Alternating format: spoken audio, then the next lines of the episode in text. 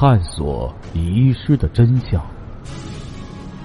这里是《刑事案件奇闻录》，我是欢喜杰生。时间：一九九八年，地点：东莞，案件概述：一九九八年六月二十四日，广东省东莞市中级人民法院。在该市人民公园召开了三万两千人参加的公判大会，对于三个月前杀害一位美国机械专家的三名凶手，依法宣判死刑，当场押赴刑场，立即执行。由此，这起轰动一时的杨专家凶杀案的司法处置，终于画上了一个圆满的句号。接下来为您解密《刑事案件奇闻录》第六十一号档案《千里追凶》第一集。一九九八年三月二十三日黄昏时分，一辆红色出租车驶至东莞市中心杉山丽晶酒店，下来一位四十来岁、个子高高、体态瘦瘦的西方人，他名叫菲利普·兰纳多尔。詹姆斯，美国高级机械工程师，是金霸王公司总部派来金霸王中国公司执行安装任务的一位专家。美国有一家跻身于全美最大的私人公司之一行列的著名公司——卡尔森环球酒店公司，丽晶酒店则是这家公司的顶级豪华品牌。该公司在。八十二个国家拥有逾一千七百家酒店、度假村、餐厅及邮轮业务。一九九六年，卡尔森环球酒店公司将投资目光瞄准了中国内地，遂在东莞市与中方合资开了这家三星级酒店——丽晶酒店。金霸王说来也不陌生，如今中国的消费者，特别是年轻人中，大多都使用过金霸王电池。这就是由东莞市的金霸王中国公司生产的。现在，从出租车上下来走进丽晶酒店的这个美国专家，是受金霸王总部的派遣，于二月十一日来到东莞金霸王中国公司进行机械安装指导的。根据美国人在外旅行的惯例，在同等条件下，都是喜欢入住美国商人开的宾馆的，因此。詹姆斯入住了丽晶酒店。再过一个星期，詹姆斯在东莞的技术指导任务就能圆满完成。今天下午，他接到公司的通知，月底他就可以回祖国与家眷团聚了。今天下班时，他对同事说过，他返回酒店吃过晚饭后，就给美国家中打电话告知这一消息。从时差考虑，那时。妻子正好刚起床，可是詹姆斯绝对没有想到，这是他在人世间的最后一个傍晚了。他甚至连最后一顿晚餐也没能吃上。詹姆斯乘坐电梯上到六楼，进入了公司替他包下的六零五号房间后，就给餐厅打电话要了一份晚餐。餐厅告知，由于今天有客人在这边举办婚宴，所以可能要过半小时才能把晚餐送过来。詹姆斯说：“如果你们能尽快送餐，我将非常感谢；不能提前也没什么，我等。”事后，刑警调阅了通话时间记录，此刻是十八时零五分。十分钟后，六零五房间的门铃响了，詹姆斯以为是餐厅提前送餐来了。所以问也没问，就把房门打开了。可是他迎来的是暴徒，得到的不是晚餐，而是死亡。六点三十二分，餐厅送餐员端着詹姆斯订的晚餐前来送餐，按了几次门铃都没反应，寻思难道客人在洗澡？可是侧耳谛听，里面却并无任何声响，不禁感到奇怪。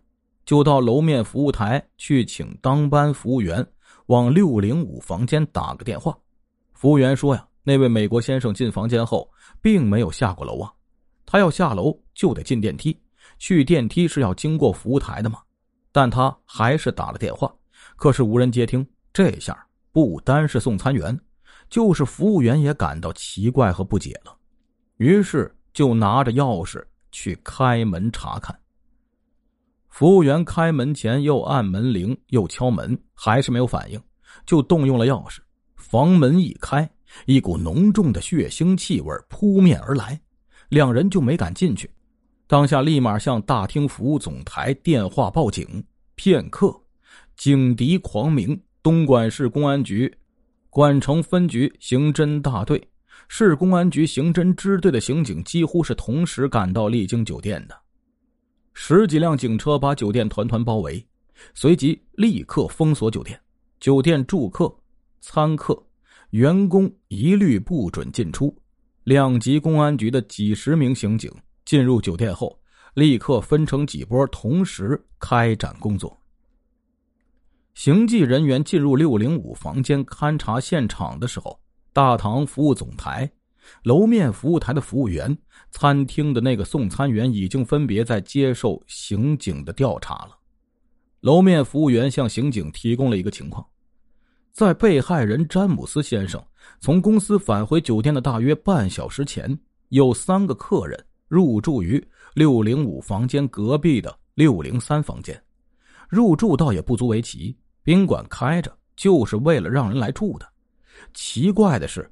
这三人在詹姆斯回电后不久，忽然一齐离开了。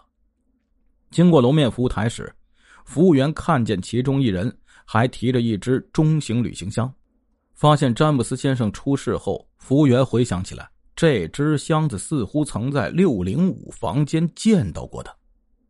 刑警马上查六零三房间，房间里空无一人，只有一只打开的空的小型拉杆箱。再查大堂服务总台，发现这三人是十七点三十分登记入住丽晶酒店的，说住一天，支付了住宿费和钥匙押金。在场的市公安局刑侦支队长任大安二话不说，立刻下令在东莞通往外地的路口设卡严查，同时在东莞火车站布控，一旦发现这三人的行踪，立刻扣下。进入六零五号房间勘查的刑警人员，在现场提取到未开拆过的封箱带一卷、绳子一根以及不同的指纹若干枚，继而又对六零三房间进行了勘查，提取到指纹若干枚。法医对被害人进行了尸检，发现刀伤三处，均在胸部，其中扎透心脏的那处系致命伤。从伤口判断，凶器是单刃匕首。结合现场情况判断，得出以下结论：凶手在进入房间后，先是企图制服受害人，用绳子绑住手脚，粘胶带封住嘴巴，然后实施抢劫。但由于受害人的竭力反抗，使其企图无法得逞，所以匕首行凶。行凶后抢劫了被害人的财物后，匆匆逃离酒店。该案当即报告广东省公安厅，并上报了公安部。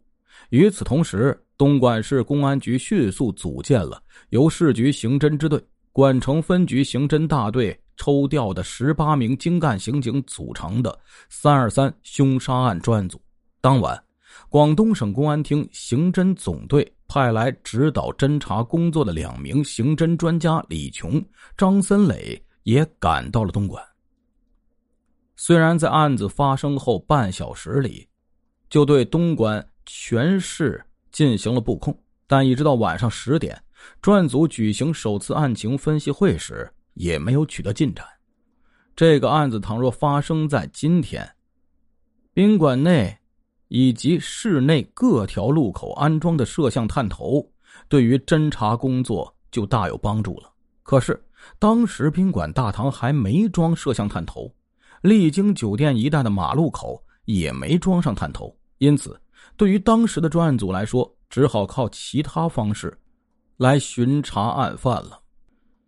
案情分析会议对手头掌握的相关情况进行了分析，以有形、无形的概念进行了梳理。有形的情况有以下三条：一、犯罪嫌疑人在十七点三十分入住酒店时，操北方口音，向大堂总服务台出示了一张身份证。服务台就是依据这张身份证给他们办理了入住手续的。该身份证信息显示，登记人名叫印公国，二十八岁，住河南省信阳市新县吴陈河镇。虽然公安部门曾经规定过宾馆应对入住登记的同住人查验证件并做登记，但这条规定却常常执行走样。今天入住的另外两位就没有身份登记信息，但不管怎么说，总算是留下了一条身份信息。二，在六零五号房间获取的几枚指纹封箱袋。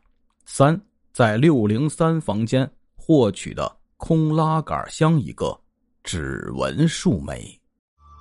听众朋友，我们今天的故事就讲到这里了，感谢您的支持与帮助，并且感谢您的收听。